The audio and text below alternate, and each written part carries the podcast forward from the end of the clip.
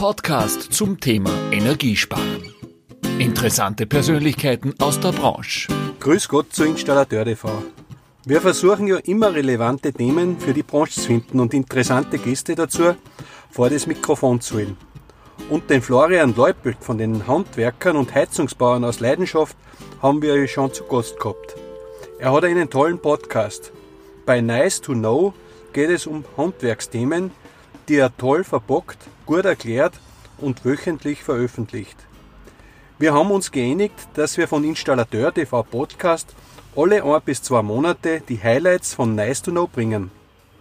Heute geht es zum ersten Teil um die Korrosion, also um den Rost.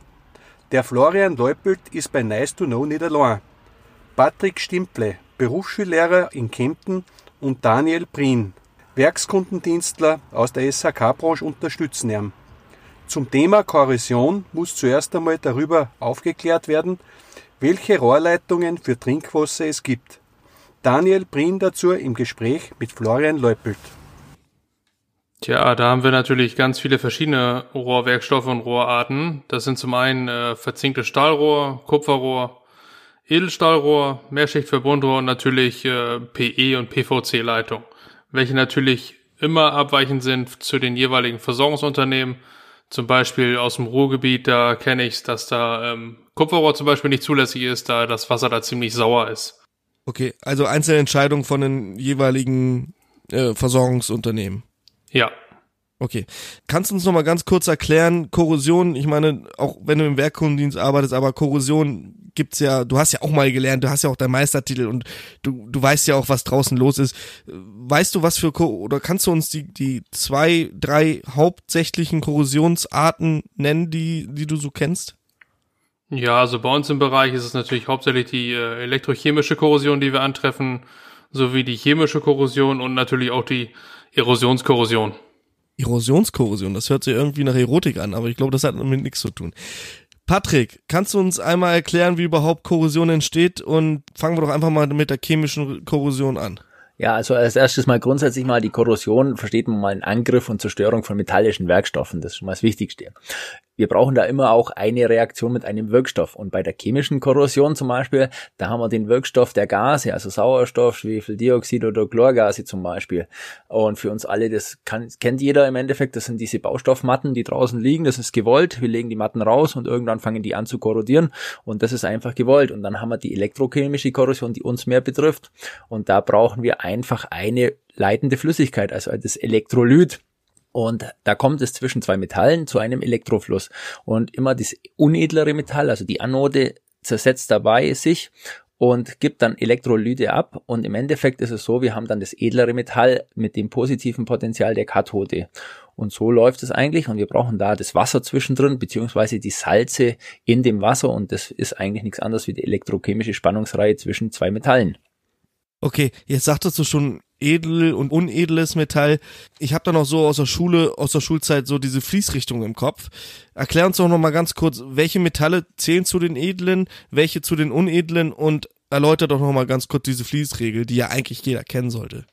Also bei uns mal grundsätzlich so in dem, was ist, also klar, Gold, Platin und so weiter sind edlere Metalle, aber für uns eigentlich wichtig ist so das Kupfer, Kupfer wie auch immer, das ist so das einfach das edlere Metall. Und dann haben wir natürlich andere Sachen wie Eisen oder verzinkte Sachen, die sind zum Beispiel die unedlere Metalle und zwischen denen zwischen den edleren und den unedleren Metallen gibt einfach immer einen gewissen Elektrostrom für das Wasser. Und deswegen ist einfach so, Fließrichtung zu beachten. Das bedeutet, wenn wir eigentlich Kupfer vor äh, verzinkten machen, dann ist es etwas schlecht. Deswegen müssen wir es immer umdrehen. Deswegen ist es immer nicht schlecht, wenn wir verzinkt und dann Kupfer haben, weil dann haben wir die Fließregel. Also wie gesagt, erst unedlere Metalle, dann edlere Metalle, weil sonst würde sich das auflösen.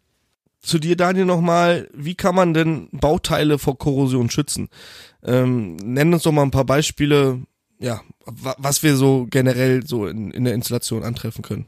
Ja, da haben wir natürlich äh, diverse verschiedene äh, Möglichkeiten. Da sind zum anderen einfach Beschichtungen.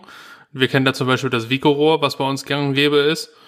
Ähm, zum mit, anderen mit diesem Schutzrohr, mit diesem Schutzschlauch drum, ne? Diesen, diesen, diesen Kunststoffmantel umzu, ja, genau. genau. Hm, hm. Ähm, das zum einen, zum anderen sind es Anstriche oder nachträglich aufgebrachte äh, Be Beschichtungen, welche das Rohr natürlich vor äußerem Einfluss schützen.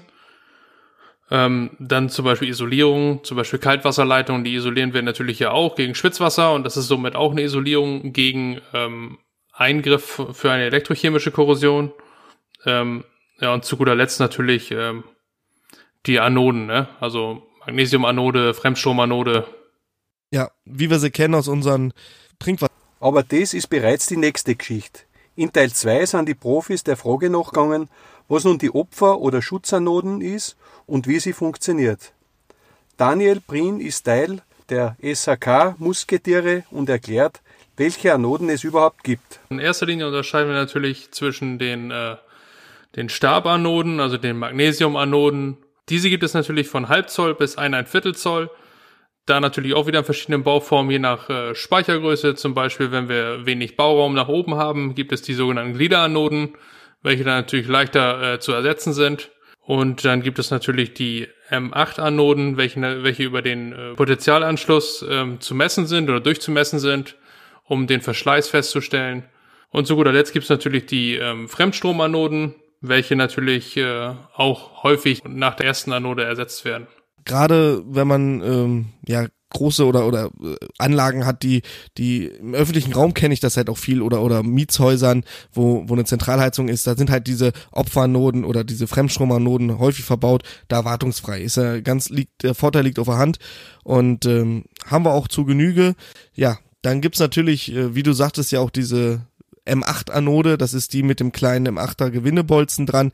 Da ist natürlich der große Vorteil, ich kann diese messen bei der Wartung. Ne? Also ich kann damit mein Multimeter rangehen und messe im Mikroampere-Bereich und die Faustregel sagt, kleiner als 0,3 Mikroampere ist diese Anode zu setzen, größer als 0,3 Mikroampere kann ich sie drinnen lassen. Ich empfehle aber ab 0,7 Mikroampere die Anode zu ersetzen. Bei Magnesium-Stabanoden, also das ist eine 3 Viertel Zoll oder eine zöllige Anode, da sagt man ab 70 Prozent Verschleiß ist diese zu ersetzen. Gewartet oder inspiziert werden muss sie allerdings ein bis zweijährig und meistens sind diese dann auch nach vier Jahren generell fällig. So, und das erstmal dazu. Ähm, wir haben ja noch gar nichts gehört, lieber Patrick. Äh, du wolltest bestimmt auch noch was sagen. Erzähl doch mal, wie funktioniert denn so eine Magnesiumanode? Ja, ich glaube, da kommen wir wieder so ein bisschen in das Thema edel und unedle Metalle, so aus den letzten Podcasts noch ein bisschen mit rein. Erklär einmal genau. und vor allen Dingen, warum muss ein, ein emergierter Speicher überhaupt vor Korrosion geschützt werden? Weil die Emergierung ist ja ein Schutzanstrich, oder? Ja, genau. Und da kommen wir schon an das Punkt. Manchmal ist auch die Emaillierung nicht ganz so und da haben wir feine Risse. Und entscheidend ist das, äh, wir haben da eine Stahlwandung und bei dieser Stahlwandung ist einfach so, da könnte es sein, dass es einfach diese Stahlwandung auffangt zu Korrosionsarten. Und da kommen wir schon wieder in dieses unedle und edlere Metall. Also wie gesagt, was wir vor das letzte Mal schon hatten, an sich in diese elektrische Spannungsreihe. Und bei dieser elektrischen Spannungsreihe ist also Magnesium im ganz unteren Bereich. Also das heißt wirklich im unedlensten Bereich. Und deswegen ist diese Magnesium sozusagen die Anode wirklich relativ negativ. Und deswegen ist es super, dass man diese Magnesiumanode da haben.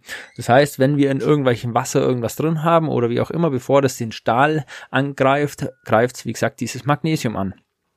Ja, genau. Und im Großen und Ganzen ist es eigentlich das Geheimnis, äh, das, was die Anode ist. Also letztendlich ist es ein Magnesiumstab, der den Speicher vor Korrosion schützt. Wie gesagt, die meisten werden es kennen. Ähm, die Funktion ist natürlich nur gegeben, wenn diese natürlich auch gewartet werden. Also Jungs und Mädels, passt da draußen auf, dass ihr bei der Wartung einmal über die Anode guckt. Und ähm, ja, ich würde ich sag, sagen, ja. Genau, ich sage auch wirklich, alle fünf Jahre sollte die raus, das sollte getauscht werden. Also das ist wirklich wichtig und sie auch einfach regelmäßig zu testen, weil wie gesagt, das ist A und O. Wenn die mal raus ist, wir wissen selber, dann kann einfach es zu Störungen passieren in unserer Anlage und deswegen ist es einfach wichtig, die wirklich zu testen und notfalls auch auszutauschen. Ja, das gibt unser Job ja her. Das ist ja mehr oder weniger die Pflicht, die uns ja ereilt, wenn wir zu einer Wartung kommen. Es gibt natürlich Leute, die sagen, ich bin nur für die Heizung da, aber der Speicher gehört zur Heizung einfach dazu. 50 Prozent der Kessel in Deutschland werden mit Erdgas befeuert. Daniel Prien und Patrick Stimpfle jetzt im Gespräch mit Florian Leupelt. Sie gehen die erste Frage noch, wie kommt das Gas ins Haus? Zunächst einmal haben wir natürlich die Versorgungsleitung, die bis zum Haus dementsprechend dann geführt wird. in der Straße sitzt, immer ein, äh, ein GS, welcher dann ähm, im Haus dann wiederum an der HE mit einem roten Punkt gekennzeichnet sein sollte. Die Hauseinführung als solches wird ähm, heutzutage mit einer Mehrsparteneinführung durchgeführt. Nach der Hauseinführung folgt dann das Isolierstück, danach die Hauptabsperreinrichtung, danach wieder ein GS, welcher natürlich dann für unsere Installation entscheidend ist, eine Flanschverbindung, ein Druckregler und dann entsprechend dann der Gaszähler, mit welcher auch nochmal eine separate Absperreinrichtung vorweg hat. Ja, ähm, jetzt haben wir ganz viele Fachausdrücke gehört. GS, HE, äh, Druckregler, ähm, Isolierstück. Patrick, erzähl mal, was ist, was ist überhaupt ein GS und wie funktioniert der eigentlich? Genau, der GS ist also mal der Gasströmungswächter und der wird eigentlich eingebaut grundsätzlich mal dafür, dass wenn im Haus eine Leitung abreißt oder auch außerhalb, deswegen ist auch außerhalb einer, wenn jetzt ein Bagger zum Beispiel außerhalb eine Leitung abreißt, dass dann der sofort schließen würde. In dem GS ist meistens so ein Blättchen drin mit so einer Feder und je nachdem wie viel Gas durchströmt, dementsprechend wird natürlich dann die Feder sofort zugemacht. Wenn jetzt es aber gewollt irgendwie ist, weil man jetzt irgendwas aufmacht, kann man den also wieder zumachen und dann ist in diesem GS eine kleine Bohrung drin und dann baut sich da sozusagen so langsam hinten wieder ein Druck auf, dass also der irgendwann mal auch wieder selber aufmachen würde. Okay, ja, ähm, wer kennt es nicht? Geräte in Betriebnahme und mir ist auch schon das öftere mal ein GS zugefallen. Wartet man kurz und dann hat sich die Sache auch schon genau. erledigt. Also Thema, ganz wichtig, baut sich einfach der Druck auf, genau. Genau. Ja. Thema Isolierstück, erzähl uns doch mal was dazu. Was ist ein Isolierstück, aus was für Material besteht es und wofür ist es überhaupt da? Also das Isolierstück ist einfach dafür da, um die metallischen Leitungen, also die metallischen Gasleitungen voneinander zu trennen, also die vom Haus nach außen, weil es könnte ja vom Haus irgendwo Strom drauf führen und dann nach außen dringen, was schlecht wäre oder genau andersrum, auch wieder mit Backer, Backer grabt irgendwie auf, kommt Strom drauf, dann würde Strom rein und dafür haben wir einfach ein Isolierstück, was einfach wie zum Art Kautschuk einfach ganz relativ klein ist und einfach montiert werden sollte. Okay. Hauptabsperreinrichtung HAE was sind die Besonderheiten bei dieser Hauptabsperreinrichtung und ja, erklär mal. Also grundsätzlich mal die Hauptabsperreinheit sollte mal, wenn möglich, gelb sein. Das ist schon mal das Erste. War, wie gesagt, das sieht man immer wieder mal, dass sowas ist, wobei aber die meisten natürlich gelb sind. Also das ist schon mal das Erste, was also sein. Natürlich kann ein roter Griff drauf sein, aber meistens ist sie auf jeden Fall mal gelb. Und diese Hauptabsperrung ist auch so, dass sie oft in einer Kombination mit einem Isolierstück ausgeführt ist oder wie gesagt auch notfalls ganz schnell. Also sie muss zugänglich sein, frei zugänglich, dass auch jeder Notfall sehr einfach schnell zumachen kann. In manchen Regionen ist es sogar so oder bei größeren Anlagen, dass von außen die sogar geschlossen werden kann. Okay. Und da ist natürlich auch wichtig, dass der Griff meistens ja ein, ein, ein, ein Flügelgriff oder ein, ein, ein Hebel, ähm, auch schon oft gesehen, dass genau. irgendwer den einfach abmontiert hat. Ist natürlich denkbar genau. schlecht bei so einer Hauptabsperreinrichtung. Sollte man. Wie ich ja gerade gesagt habe, er muss auf jeden Fall da ja. sein und wie gesagt, ob, also er sollte auf jeden Fall anwesend sein, sollte auf jeden Fall frei zugänglich sein. Genau. Kennen wir alle. Nach der Hauptabsperreinrichtung kommt ja nochmal ein Gasströmungswächter. Wir hatten ja schon, du hattest ja gerade schon mal erklärt, dass es zwei Gasströmungswächter äh, in der Installation gibt, ein vorm Haus, ein nach dem, also nach dem HAE diese werden ja natürlich ausgelegt. Ne?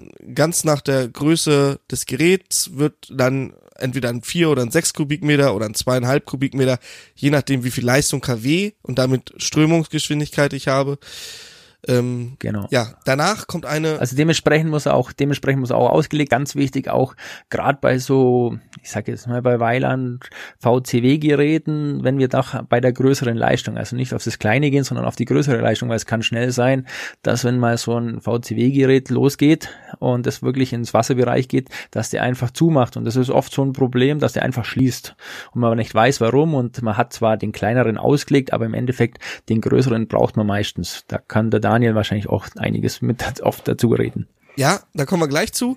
Allerdings, genau. der, der, der Druck, also ähm, nach dem GS kommt noch eine Flanschverbindung. Sag mal, wofür ist die eigentlich da? Und ähm, ja.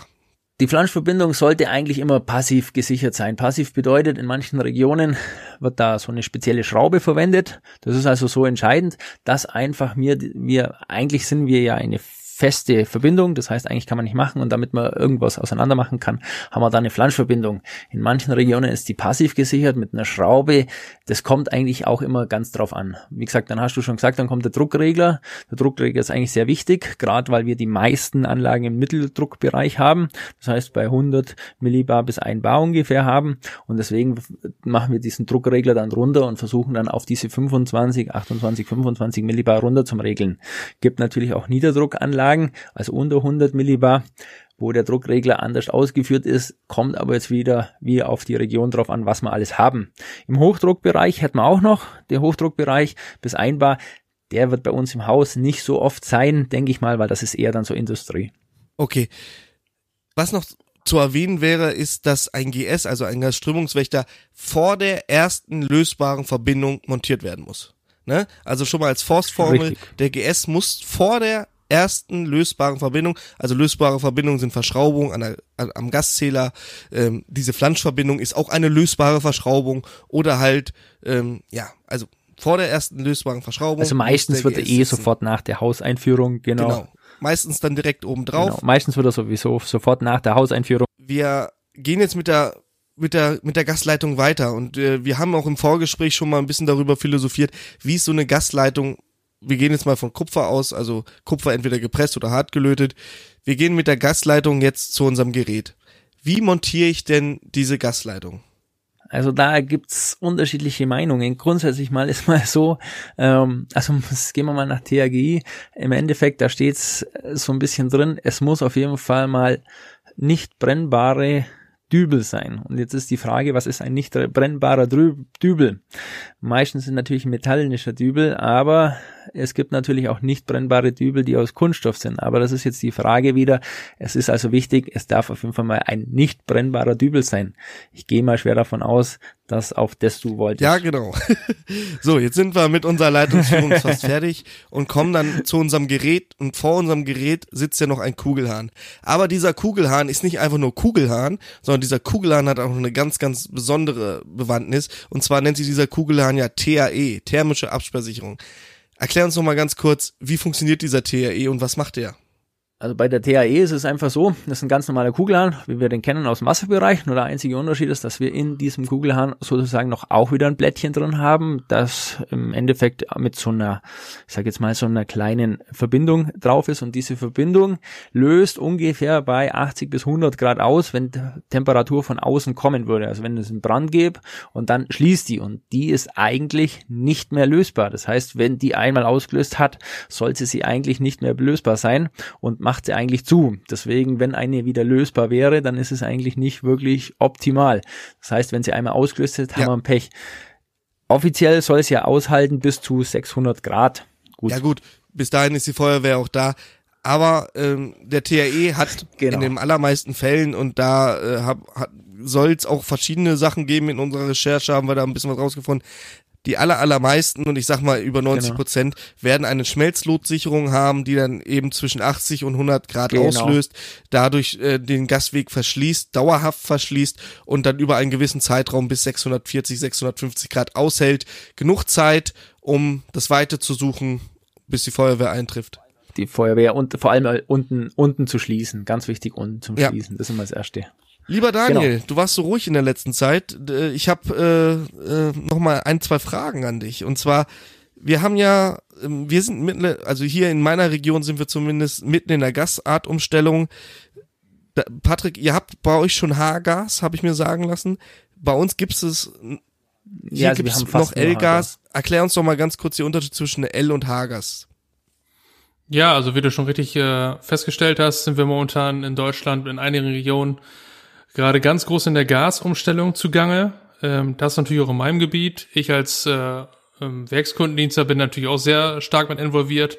Und in erster Linie unterscheiden wir dann natürlich in das äh, bereits bestehende Erdgas L mit ähm, um die 8,6 Kilowattstunden pro Kubikmeter Gas und einmal das äh, Erdgas H, was jetzt äh, infolgedessen kommt, mit den äh, mit circa 10,7 Kilowattstunden pro Kubikmeter Gas.